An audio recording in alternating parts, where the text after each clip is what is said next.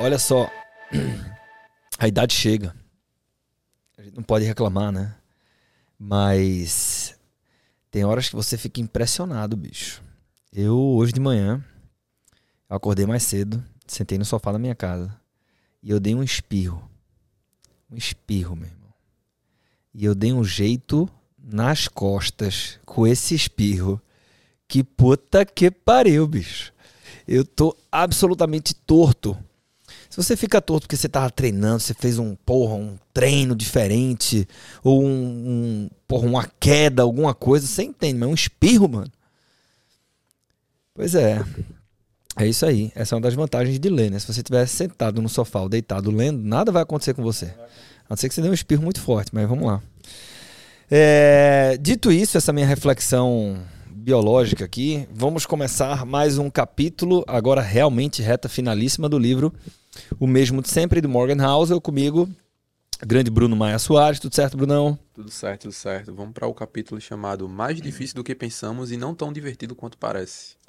Então é isso, né? Mais ou menos a ideia de que a grama do vizinho é sempre mais verde, sobretudo quando fertilizada com as bostas que ele fala. É isso que está escrito aqui no livro e a gente vai entender agora.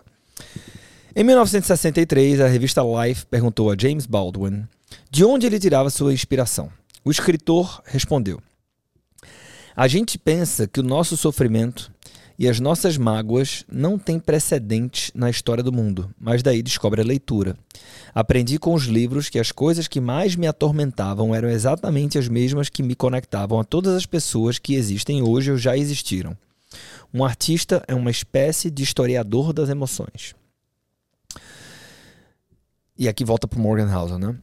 É uma observação maravilhosa, mas acho que o que ele descreve aqui é raro. A maioria das pessoas não revela seus tormentos, seus medos, suas inseguranças, sua felicidade ou infelicidade. É raro alguém nos contar honestamente sobre suas falhas e fracassos. A versão maquiada que apresentamos ao mundo é bem mais comum. Quem não te conhece, que te compre, é um ditado que se assemelha à passagem bíblica segundo a qual ninguém é profeta em sua própria terra. Embora esta última tenha um significado mais profundo, as duas afirmações tocam num ponto importante.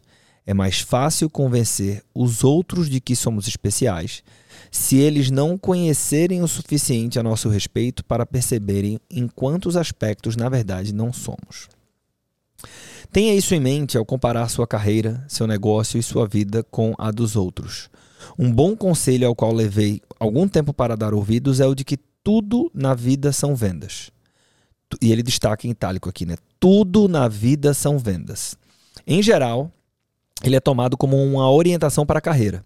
Seja qual for sua função na empresa, seu papel, em última análise, é ajudar nas vendas.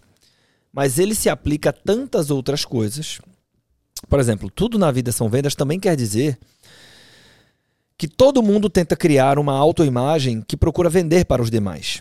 Embora alguns tenham uma tática mais agressiva, toda a sociedade disputa o jogo da imagem, ainda que subconscientemente. E, ao elaborar essa imagem, não oferece uma visão completa. A imagem vem com um filtro. Os talentos são propagandeados e as falhas disfarçadas. Um amigo se queixou comigo de como sua empresa era ineficiente. Os processos são ruins, a comunicação é ruidosa. Ele então afirmou que uma empresa rival era muito melhor e mais organizada. Perguntei como é que ele sabia disso. Ele nunca tinha trabalhado lá, nem sequer tinha entrado no lugar. E ele falou assim: Você tem razão. Vista de fora parece que é. Opa. Mas quase tudo parece melhor quando visto de fora. Isso aqui é interessante. Quase tudo parece melhor quando visto de fora. Garanto que os funcionários da empresa rival enxergam muitas falhas no modo como ela opera, porque sabem de algo sobre ela que meu amigo não sabe. Como a salsicha é feita. Todas as personalidades problemáticas e decisões difíceis que só quem está dentro das trincheiras sabe, ou pelo menos percebe.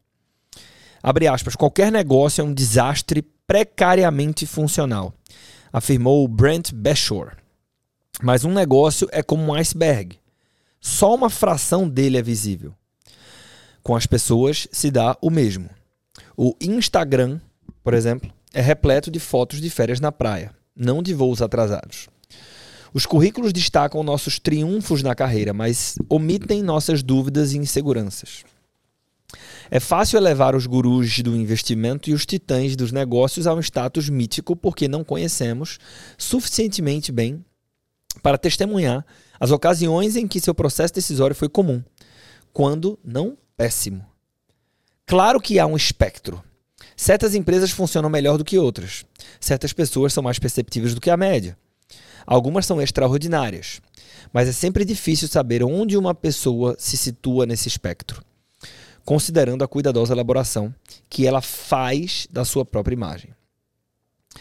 E aí vem: a grama do vizinho é sempre mais verde, diz o ditado. E o Morgan House completa, né? Sobretudo quando fertilizada com as bostas que ele fala. De vez em quando, uma fresta se abre e nos permite enxergar a realidade. A biografia de Warren Buffett, A Bola de Neve, revelou que, eu já sei o que, é que ele vai falar aqui, muito bom ele ter colocado isso, o indivíduo mais admirado, mais admirado da indústria financeira teve, por vezes, uma vida familiar miserável. Em parte por sua própria culpa, danos colaterais de uma existência em que avaliar ações era a prioridade maior. O mesmo vale para Bill e Melinda Gates, cuja vida parecia um mar de rosas até a notícia do conturbado divórcio. Elon Musk certa vez chorou quando lhe perguntaram sobre o impacto emocional de seu trabalho com a Tesla. Ele fala assim: o preço que paguei foi ficar sem ver meus filhos, sem ver os amigos. Eu sofria de gagueira crônica quando eu era novo. Pessoas que me conhecem há anos costumam dizer, quando eu lhes conto a respeito, eu nunca soube que você tinha um problema. O comentário é bem intencionado, mas na verdade destaca o problema. Eles não sabiam que eu gaguejava porque eu me abstinha de falar quando percebia que seria difícil para mim. Nunca sabemos quais dificuldades alguém está escondendo. Sempre me perguntei quantas pessoas conheço que talvez também sofram de gagueira sem o revelar. E quantas outras coisas não recebem o mesmo tratamento? Depressão, ansiedade, fobias. Tantos problemas podem ser disfarçados de forma a alguém apresentar uma fachada de normalidade para ocultar sua luta íntima. Voltando ao iceberg. O que a maioria de nós enxerga na maior parte do tempo é uma fração do que aconteceu de fato ou do que se passa na cabeça da pessoa, expurgada de todas as partes ruins. As coisas, em sua maioria, são mais difíceis do que pensamos e não tão divertidas quanto parece. O que leva a algumas questões. Quando temos plena consciência de nossas próprias dificuldades, mas não enxergamos as dificuldades alheias, é fácil presumir que ignoramos alguma habilidade ou o segredo que os outros têm. Quanto mais nos referimos a pessoas bem-sucedidas como sendo dotadas de poderes sobre-humanos, mais todo mundo olha para elas e diz assim: eu nunca conseguiria fazer isso. O que é uma pena, pois mais gente estaria disposta a tentar se soubessem, ou mais gente estaria disposta a tentar se soubesse que aqueles que a admiram provavelmente são pessoas normais que aproveitaram bem suas chances. Quando uma pessoa é vista como mais extraordinária do que é, tendemos a supervalorizar seu ponto de vista sobre assuntos nos quais ela não possui nenhum talento especial. Como as opiniões políticas de um bem-sucedido gestor de fundos ou os conselhos de investimento de um político. Apenas quando conhecemos direito alguém é que percebemos que o melhor a fazer na vida é se especializar em algumas coisas e permanecer inepto em outras. Isso se formos bons em algo. Há uma diferença importante entre uma pessoa cujo talento específico deve ser celebrado e alguém cujas ideias jamais devem ser questionadas. Chupe a laranja, mas jogue a casca fora. Todos lidam com problemas que não alardeiam, pelo menos até que os conheçamos bem. Tenha isso em mente para ser alguém mais compassivo em relação a si próprio e aos demais. E acho que talvez o, o mais importante aqui é a si próprio, né? Porque se fala muito isso. Você não sabe qual o tamanho da guerra das pessoas, né? Qual o piano que ela está carregando. Então, pô, seja empático, seja compassivo. Mas isso serve para você mesmo também, né? E aí ele fecha aqui o capítulo dizendo o seguinte: a seguir uma explicação sobre por que pessoas boas fazem coisas horríveis. Né? É, isso aqui é, é, bem profundo, é excelente capítulo e, e, e se conecta com